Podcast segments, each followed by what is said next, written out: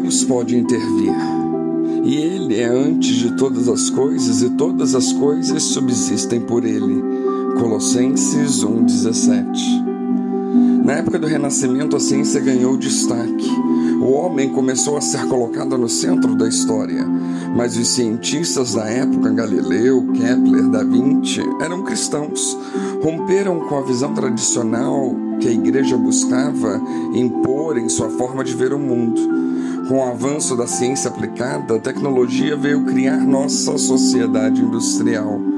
Por um momento, parecia que o homem iria facilmente dominar o seu futuro. Mesmo assim, para cientistas como Newton, Pascal e mesmo Einstein, Deus existia. Maravilhados com a riqueza, beleza e complexidade da natureza, viam o dedo de Deus em tudo que pesquisavam. Mas, para outros, o sistema estava fechado. Consideravam a relação causa-efeito determinante. Viam que o universo funcionava de forma autônoma como um relógio. Deus tudo criara e deixou para que evoluísse por si mesmo, em forma absolutamente previsível. Viam um milagre na perfeição da máquina, mas além disso, Deus não intervinha. O milagre seria desvendado pela ciência. O que ainda não se conhecia um dia teria sua explicação científica. Muito diferente disso é a visão do mundo pós-moderno. O sistema já não é perfeitamente previsível. As relações causa-efeito já não são absolutas. O relativo e imponderável e até o caos começam a fazer parte de novas formulações científicas. Para nós cristãos, Sempre foi assim. Deus sustenta a sua criação, deu-lhe a sua ordem e lógica, mas nunca se limitou às leis que criou. Ele é soberano e pode intervir a qualquer hora. Um milagre sobrenatural existe. Deus pode intervir a cada momento em nossa vida, na vida da comunidade, nas leis científicas, na vivência histórica de toda a humanidade. Deus age de forma extraordinária ou ordinária. Ordinária quando a simples coincidência mostra que Deus está no controle. Quando o médico descobre a tempo um câncer, ou um amigo nos encontra justamente quando mais precisamos e nos ajuda em algo ou nos dá palavras certas, necessárias naquele momento.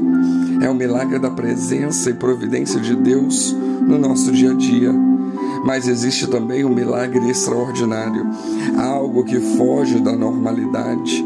É a oração da fé de um irmão que nos faz experimentar a cura. É o milagre de Deus fazendo inimigos calarem a boca contra nós ou serem envergonhados. É um acidente no qual somos milagrosamente poupados com vida. Quem de nós já não experimentou esse momento de profunda sensação só por um milagre? Ou foi um milagre. Sabemos e com gratidão glorificamos a Deus por esses livramentos e pela intervenção dele na nossa vida. Um exemplo disso foi Daniel. Daniel foi lançado na cova dos leões porque não se submeteu ao edito do rei Dario, mesmo sobre a proibição.